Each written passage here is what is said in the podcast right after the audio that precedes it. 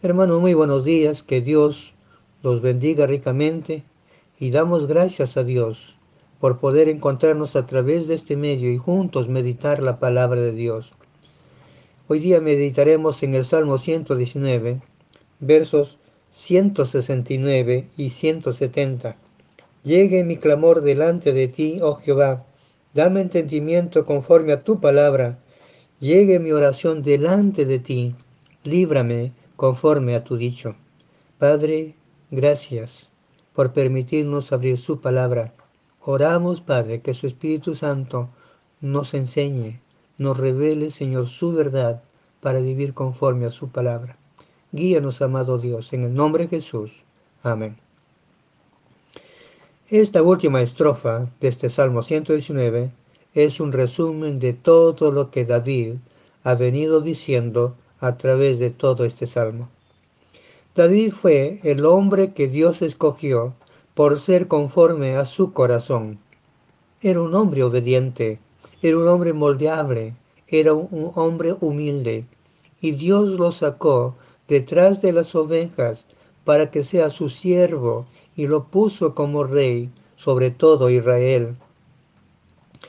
En la Biblia no hay otro personaje que nos que nos muestre una vida devocional tan íntima con Dios como lo hizo David.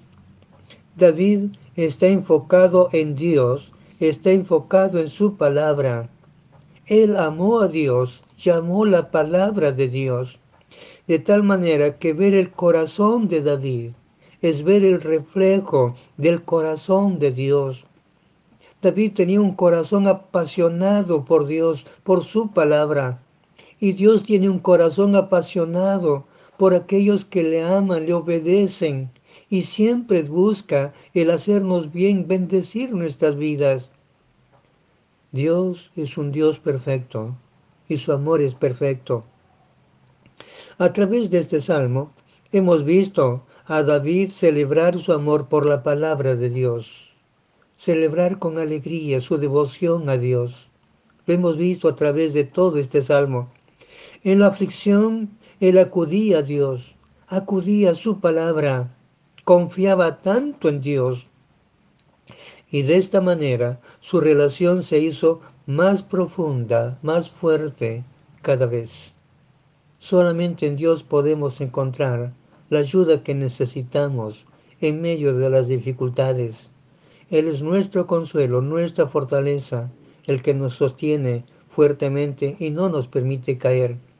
Los versículos 169 y 170 presenta aquí dos peticiones que ya también hemos visto con anterioridad. Pero en ambos versículos David pide que Dios escuche sus ruegos. Mire, en el versículo 169 dice, llegue mi clamor delante de ti, oh Jehová, que pide que su clamor, que su oración llegue delante de Dios. Y el 70, llegue mi oración delante de ti. David ruega que su oración Dios lo escuche y sea propicio a lo que él está pidiendo. En ambos casos, él reconoce que la respuesta será conforme a la palabra de Dios. Hermanos, Dios siempre obra de acuerdo a su palabra. Él es firme, no la modifica, por cuanto Dios ha dicho, es verdad y nunca cambia. Y Dios siempre va a obrar de acuerdo a su palabra. Si algo no es conforme a la palabra, entonces no es de Dios, porque Dios siempre obra de acuerdo a su palabra. El Salmo 119 ofrece un estudio sobre la vida de oración de David cómo él ponía su vida, su alma entera, delante de Dios, expresando su anhelo, su deseo de vivir conforme a la palabra de Dios. Y en el versículo 169, él ora pidiendo, dame entendimiento. Es lo conforme a tu palabra. Lo que él pide es que Dios le dé entendimiento para entender su palabra Y en el versículo 170 él dice, líbrame, líbrame conforme a tu palabra. David pide en primer lugar entendimiento para entender bien la palabra de Dios. Él quiere entender la palabra de Dios. Él quiere también el dominio sobre todas las situaciones. David nunca podía saciar su deseo de la palabra de Dios. Él quería cada día más y más de la palabra de Dios. Por eso él pide entendimiento para poder entenderla bien. Nunca sabía demasiado, nunca entendía lo suficiente. Él quería saber más, él quería entender más de la palabra de Dios.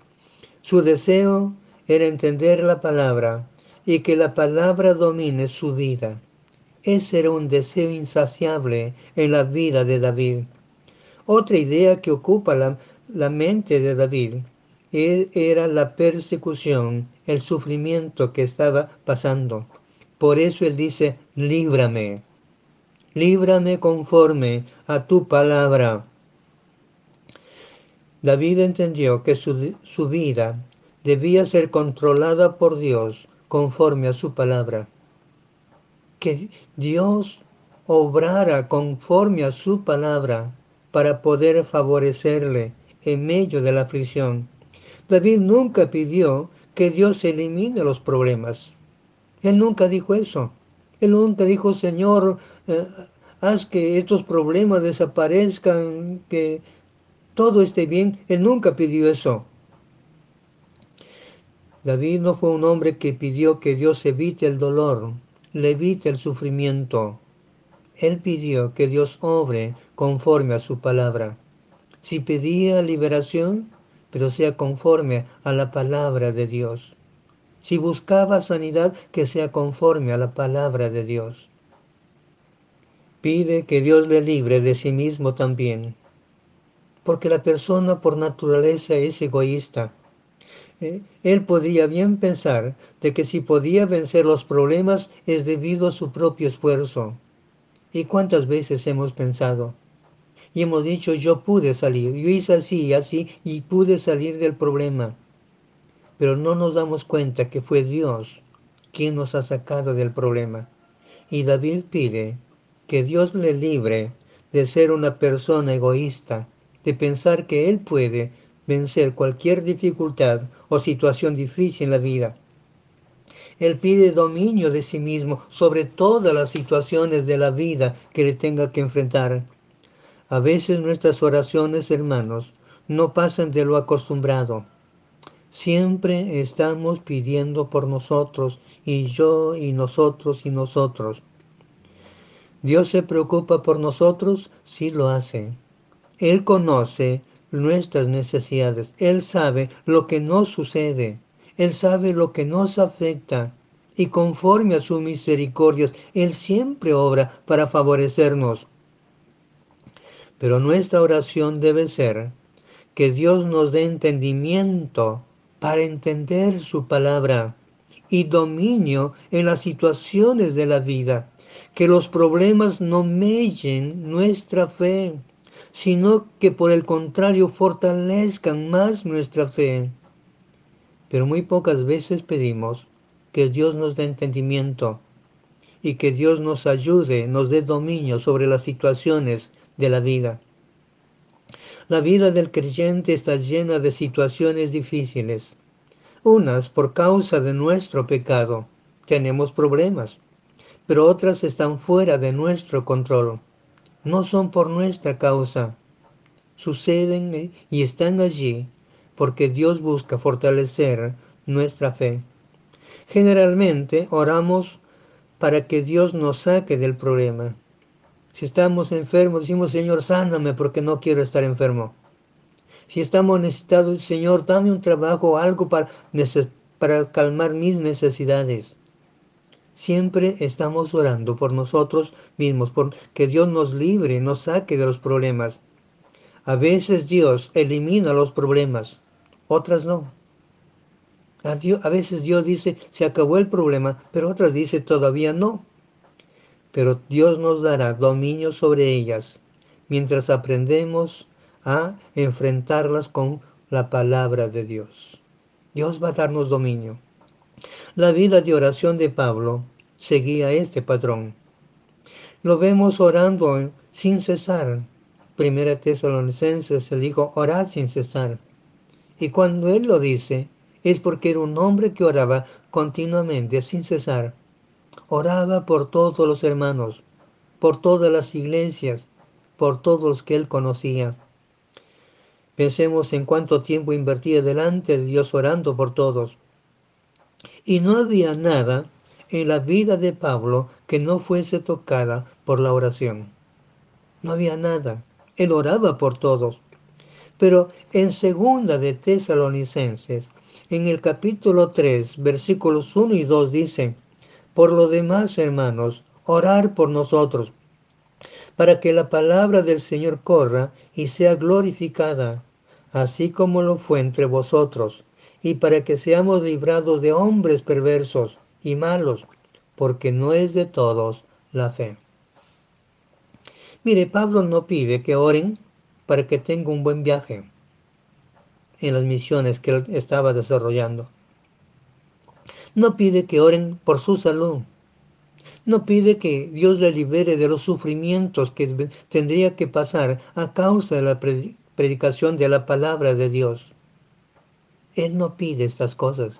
¿Qué es lo que está pidiendo? Él pide que los hermanos oren y, por estas dos cosas que le preocupan. La predicación de la palabra de Dios y que Él pueda ser libre para seguir predicando el Evangelio de Jesucristo. Son dos cosas que le preocupan y que llenaban su corazón. Predicar la palabra y Él que tenga la oportunidad de seguir predicando. Él no pide ser librado del dolor. Él no pide ser librado del sufrimiento. Él pide poder continuar el ministerio que Dios le ha confiado, que es la predicación del Evangelio de Jesucristo. Hermanos, nosotros, ¿qué es lo que más pedimos al Señor? ¿Qué es? Dios conoce nuestra vida, conoce nuestros problemas y Él va a obrar siempre conforme a su palabra. Debemos pedir que Dios nos dé entendimiento de su palabra y dominio sobre toda situación de la vida. Que bien falta nos hace. Hermanos, no importa cuánto hemos aprendido, no importa cuánto sabemos ya, todavía necesitamos crecer más, todavía necesitamos aprender más. Por eso recurramos constantemente a la palabra de Dios y dejemos que Dios nos enseñe. Que Dios bendiga nuestras vidas, hermanos. Padre, gracias por sus bendiciones y por su palabra. Oramos que su gracia nos conforte siempre y nos sostenga en el día difícil. En sus manos ponemos nuestra vida en el nombre de Jesús. Amén. Que Dios los bendiga, queridos hermanos.